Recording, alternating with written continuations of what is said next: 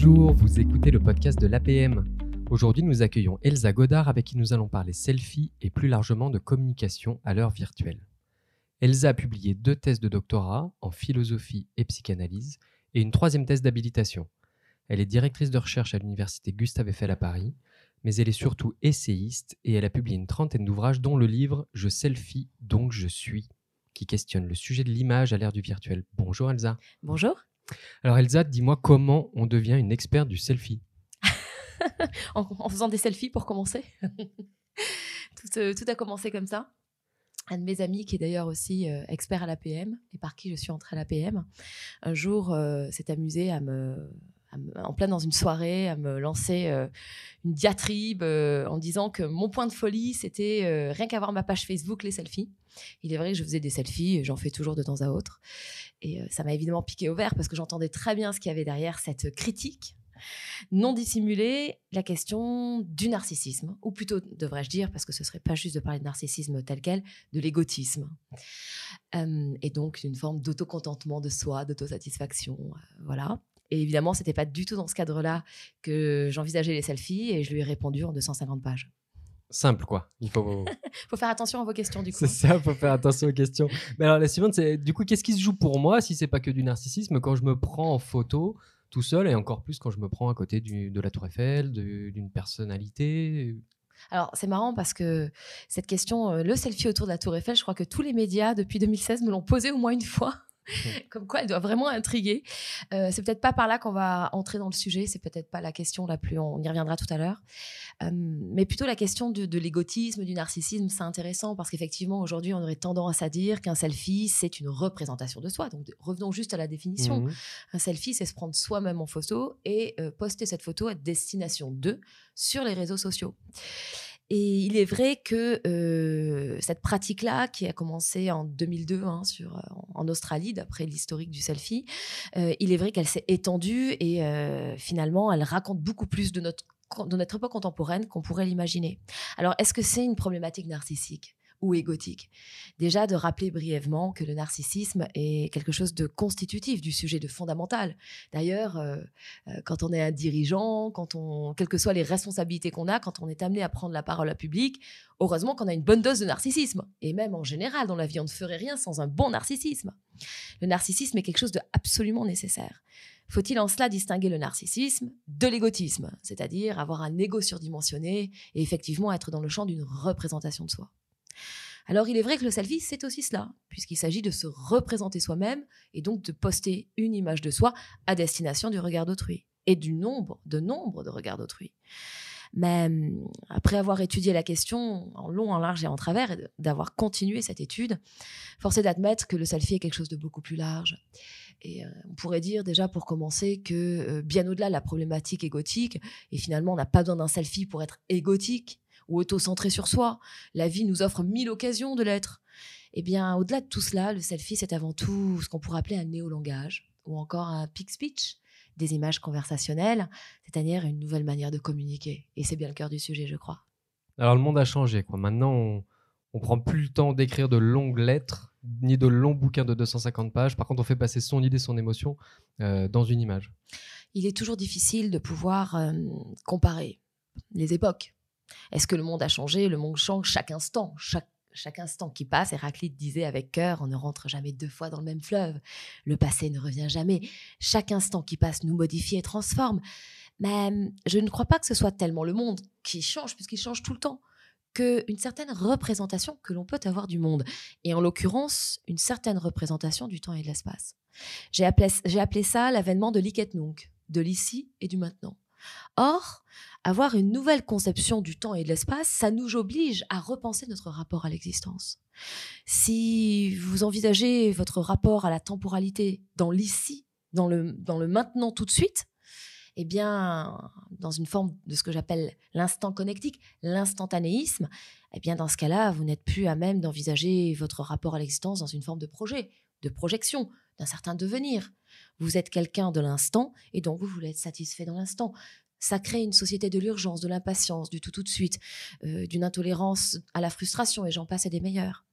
Dans ce contexte-là, il est vrai que prendre le temps de l'écriture et parfois même celui de la réflexion, euh, bien que je ne sois pas du tout technophobe et c'est même l'inverse, eh bien, cela peut amener à, hum, être, à ne plus être d'actualité au sens de ce rapport au temps, de cette précipitation, de cette urgence, de cette impatience. Les images, dans ce contexte-là, ont bon train. On est bien dans une société à la puissance écranique, comme disait Gilles Lipovetsky, on est bien dans ce contexte où effectivement l'image supplante pour une part les mots, sans les effacer bien sûr. Et alors dans ce monde d'instantanéité, d'urgence que tu décris, euh, pour l'entreprise, bien souvent, il y a le temps long aussi qui, enfin, qui doit exister. La vision, elle est euh, calquée sur le temps long. Même globalement, l'expression de, euh, d'un plan d'action, il ne va pas se passer sur la semaine prochaine uniquement. Comment on gère cette problématique de, temps qui s'est distordu un peu Oui, qui s'est distendu. En fait, c'est même pas un temps distendu, c'est un temps qui se replie sur lui-même. C'était un grand enjeu et je pense que c'était un très grand enjeu avec les, un très grand enjeu avec les sociétés, enfin avec les, la jeunesse d'aujourd'hui, puisqu'effectivement, une entreprise ne peut pas forcément mettre en adéquation sa vision sa stratégie, euh, ce vers quoi elle tend, son projet au sens littéral, avec euh, une génération, une nouvelle génération qui euh, voudrait vivre dans l'instant. Il y a une forme d'inadéquation entre l'attente aujourd'hui de certains collaborateurs relativement jeunes qui voudraient finalement, euh, qui ne se projettent pas du tout en termes de carrière, en termes de devenir, en termes de, d'avenir tout court, mais qui vivent dans l'instant, et effectivement le projet d'une entreprise. Et ça peut créer un hiatus. Et il est vrai que c'est très compliqué parce que, vous le savez très bien, enfin tu le sais très bien, le projet euh, au sens très général du terme, Sartre l'a longtemps démontré, le projet est constitutif du sujet humain. On a besoin de se projeter. Le propre de la conscience et de se projeter, de faire des projets. Or, il y a quelque chose de contradictoire entre le mouvement contemporain de la société de vivre dans l'instant et la nécessité de faire des projets. Tu sais comment s'appelle le fait de faire des projets? Comment ça s'appelle? La question du désir. Le désir, c'est ce qui nous amène à tendre vers. Et donc qui nous met à distance entre l'objet et sa satisfaction. Et donc ça implique le manque, la frustration et j'en passe. Donc contre cette nécessité du désir, on est passé aujourd'hui dans ce qu'on peut appeler une société de la jouissance de l'ici et du maintenant, du tout tout de suite. Et donc se confrontent deux choses, le désir d'une part comme projet, comme devenir, comme tension vers, et la jouissance tout de suite, l'instant. Effectivement, c'est un problème et c'est difficile. Je pense que dans ce cadre-là, il serait bon de préparer avec prudence un projet d'avenir, une identité dans laquelle on pourrait retrouver ce projet, et en même temps des projets à court terme qui puissent être appréhendés par euh, une certaine génération, un certain public. Et alors sur la dimension plutôt communication, hein, si on revient euh, aussi au thème de la communication, comment on gère ces nouveaux outils, cette instantanéité dans la com corporate qui, elle, par essence, euh, elle est comme ça, quoi, elle est inscrite dans le long Je pense que, alors il y, y a, deux choses, je fais le parallèle entre l'entreprise et l'hôpital ça fait des années que j'enseigne la philosophie pour des médecins euh, dans le cadre de l'éthique médicale. Et il est vrai que j'étais un, un, colloque il n'y a pas très longtemps sur la gériatrie. Un très jeune pédiatre, euh, pardon, gériatre, qui devait avoir, je sais pas, 30, 30 ans à peine, me disait qu'il avait beaucoup de problèmes avec euh, son personnel parce qu'ils n'arrivaient pas à passer au numérique. Et donc, il y a un, hiatus entre, encore une fois, c'est un hiatus générationnel. Et je pense que c'est pas quelque chose qui se décrète, mais je pense qu'il serait préférable de laisser entrer ces usages qui viennent d'eux-mêmes, en fait, et faire confiance à ces usages-là de communication. Alors après, je sais qu'il y a toujours un problème sur euh, la manière dont les collaborateurs vont parler de l'entreprise. Hein, et c'est pas toujours simple, et ça, c'est pas gérable. Donc, c'est assez compliqué de trouver une justesse dans ce cadre-là, mais ça me paraît complètement nécessaire. On peut pas faire sans. Donc, euh, à mon avis, c'est quelque chose qui ne se décrète pas. Il faut plutôt accepter le mouvement naturel euh, qui émane de ces usages de communication qui sont finalement, qui deviennent de plus en plus évidents. Et qu'est-ce que tu penses justement de, des usages que ça ouvre, ou en tout cas des, nouvelles tendances qui vont, par exemple, sur les questions de l'auto-promotion, du, du, branding, que soit le dirigeant, alors même toi, tiens, en experte, est-ce que c'est des choses qui ont bouleversé la façon d'envisager ça? Bah, et, comment on l'intègre? Parce que quand on est dirigeant, chef d'entreprise, comment on utilise le selfie, par exemple, pour euh, faire sa promotion euh, sans faire d'écart, sans faire de boulettes, euh, à l'heure de l'instantanéité, éviter une crise? Alors, il y a plusieurs, il y a plusieurs exemples. Hein. Il y a énormément de... Alors, il y a plusieurs choses. Déjà, le selfie, c'est difficile, comme je l'ai dit tout à l'heure, de le limiter à une seule définition. Vous avez parlé, enfin, tu as parlé de, la Tour Eiffel tout à l'heure, le selfie tourisme, euh, en disant j'y étais, où finalement on prend euh, une part de gloire du monument historique et qu'on partage cet instant de gloire avec le monument lui-même. Je ne sais pas si tu te souviens du selfie d'Hillary Clinton qui avait euh, défait la chronique. je vous invite à aller le voir. Ce selfie où en fait on a une photo qui est un pur montage de com, mais on l'a su qu'après, où tu as Hillary Clinton qui fait face à un, un public où tout le monde est de dos en train de se prendre en selfie. exactement, avec elle derrière. Donc en fait, l'idée, c'est de, participer à ce quart d'heure de gloire du mhm. monument, que ce soit une célébrité ou historique, telle que la Tour Eiffel, et effectivement de pouvoir dire, bah, je suis aussi célèbre que la, que la personne ou l'objet autour duquel je, suis. Donc il y a ce, rapport-là. Euh, aujourd'hui, le self-branding, l'autopromotion, euh, simplement exister. Si tu me permets, je voudrais prendre juste deux minutes, pas plus, pour euh, développer quelque chose qui est aujourd'hui fait partie de mes recherches contemporaines. Je te donne deux minutes. Merci, pas plus, promis. Mon deuxième prénom, c'est Chronos. Euh, ceci étant dit, euh, il s'avère que euh, j'ai développé dans, mes recherches contemporaines, qui fait l'objet d'ailleurs de, ma troisième, de ma thèse d'habilitation, la question d'une transformation de la subjectivité. Alors, je précise, on a affaire à, on a affaire à une nouvelle forme de sujet. Je parle d'une subjectivité augmentée c'est-à-dire qu'être sujet aujourd'hui, c'est pas seulement sujet de la conscience et sujet de l'inconscient, c'est aussi l'identité numérique, notre avatar. Mmh Donc, euh, ce que j'ai appelé le sujet du virtuel. Ce que j'ai développé dans l'idée du sujet du virtuel, c'est comme une extension de soi. Tu vois, on parle d'un corps augmenté avec des prothèses. Mmh bah, là, l'identité numérique, c'est une augmentation de la subjectivité. Et donc, dans ce registre-là, j'ai développé les quelles, pourraient être les caractéristiques de ce moment qui pourrait être aussi dans l'avenir un moment d'hybridation, où véritablement on va faire corps avec, euh, avec la technologie, où il va y avoir un amalgama, ce que j'appelle, c'est-à-dire un, mélange entre le sujet et l'objet, jusqu'à l'hybridation. Et donc, quel peut être le devenir de ce sujet du virtuel? Eh bien, je pense que euh, l'avenir par l'usage, par la communication, par la représentation de soi, avec tout ce que ça implique, le meilleur comme le pire, c'est-à-dire être soi, mais dans le mode du virtuel, je pense que ça va générer, et ça c'est un point de vue que je défends, ça va générer ce que j'appelle une faculté inédite chez un sujet, ce que j'ai appelé la, la, faculté de création, c'est-à-dire une, une faculté créatrice qui permet de donner naissance à un sujet auto-créé qui se crée et se recrée en permanence, à l'image, à l'image de notre identité virtuelle. Donc en fait, dans le mouvement d'instantanéité, de rapidité, eh bien, on va changer d'identité en permanence, on va se recréer en permanence, ce qui va générer une faculté créatrice qui va se renouveler d'elle-même en permanence et qui donc va donner lieu à la naissance perpétuelle de nouvelles identités, de nouveaux sujets. Et donc ça, je pense que c'est quelque chose en mutation et face à quoi on ne pourra pas échapper et qui est déjà en train d'être. Alors on peut aller très loin. Hein. Euh, quand on imagine par exemple les miroirs connectés, où les images sont déjà virtuelles, sont déjà trafiquées, sa propre image, j'entends. Mmh on peut imaginer dans un avenir, alors ça serait là, évidemment, je suis dans une dystopie, hein, dans un avenir euh, terrifiant, euh, où tous les écrans, tous les miroirs seraient connectés avec des images factices et on aurait plus accès à notre propre image, si ce n'est que par le regard de l'autre. Donc on aurait plus accès à son naturel tout serait de facto trafiqué puisqu'on aurait une représentation de soi que par les écrans. Alors là, évidemment, j'exagère, mais c'est pour donner une illustration de ce que je suis en train de dire sur cette faculté créatrice inédite et qui va vraiment peut-être certainement nous étonner et dont les nouvelles générations vont s'en servir pour créer ce monde-là. Et je pense que c'est incontournable. Aujourd'hui, un dirigeant ne peut pas faire autrement que de se représenter sur les réseaux sociaux, que d'être actif. Évidemment, avec prudence. Et alors, c'est les deux, les deux grandes vertus hein, que je mets en avant, euh, héritées d'Aristote, phronésis euh, et, euh, et, la mésotesse. La phronésis, c'est la prudence, qu'on a traduit aussi par la sagacité, c'est-à-dire une forme d'intelligence dans l'action. Et la mésotesse, c'est la juste mesure, la médiété, éviter les excès. Est-ce que tu as prévu dans tes prochains ouvrages d'en faire un de science-fiction, d'anticipation? Parce que tu as l'air d'avoir euh, euh, des, visions intéressantes de ce que ça peut être Alors, c'est pas du tout de la science-fiction de l'anticipation. Et je, je, suis en train, c'est un moment un peu particulier pour moi, parce que je suis en train de. Je termine là les trois les trois volets de 18 ans de travail de recherche. Donc trois volumes qui vont sortir en 2021. Ça va s'appeler Métamorphose et subjectivité, volume 1 le sujet de la conscience, volume 2 le sujet de l'inconscient et volume 3 le sujet du virtuel. Donc voilà, c'est l'histoire d'une métamorphose du sujet depuis euh, les origines, on va dire en gros au 14e siècle jusqu'à aujourd'hui avec euh, le moment de la formation qui est la conscience conscience de soi, le moment de la déformation, qui est le rapport à l'inconscient psychique et social, et le moment de la transformation, qui est la rencontre avec la virtualité, et qui va donner lieu au sujet du virtuel.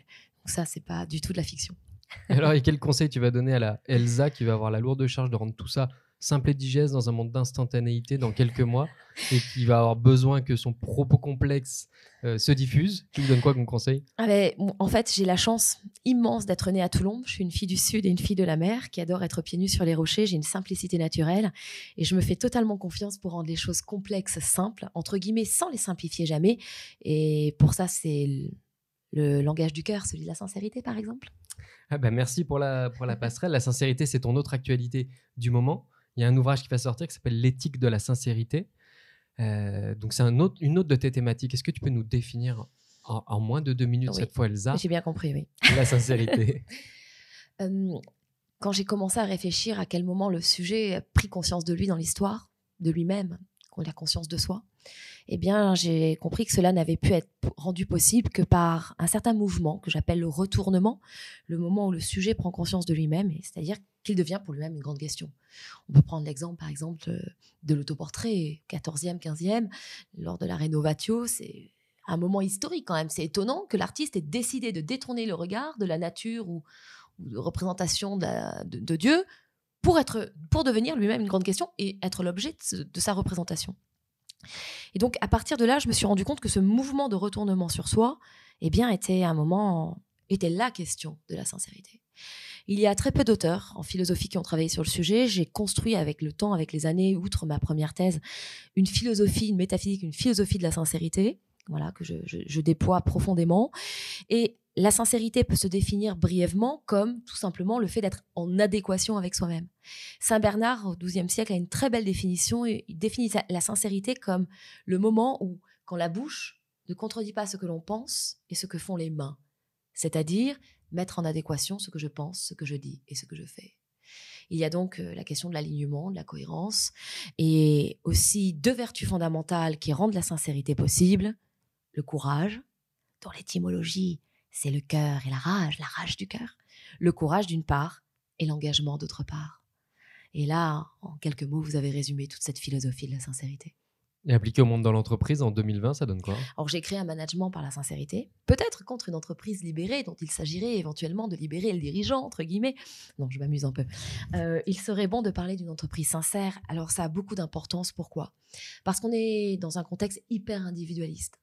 Et finalement, que vise l'hyper-individualisme La réalisation de soi? Et euh, je démontre notamment dans ce livre euh, ou dans cette éthique de la sincérité que s'il est une finalité de l'existence qui aujourd'hui prend tout son sens, c'est la réalisation de soi. Sous quelle forme? Comment? Dans de multiples situations.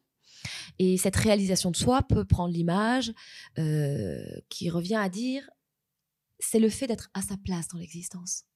Mais à 20 ans, 40 ans, 60 ans, on n'a pas la même place, on ne souhaite pas la même place. D'où cette notion de pratiquer cette, ce questionnement de soi, ce souci ou ce soin de soi, d'être pour soi-même une grande interrogation à pratiquer tout au long de l'existence pour savoir quelle peut être sa place dans l'existence.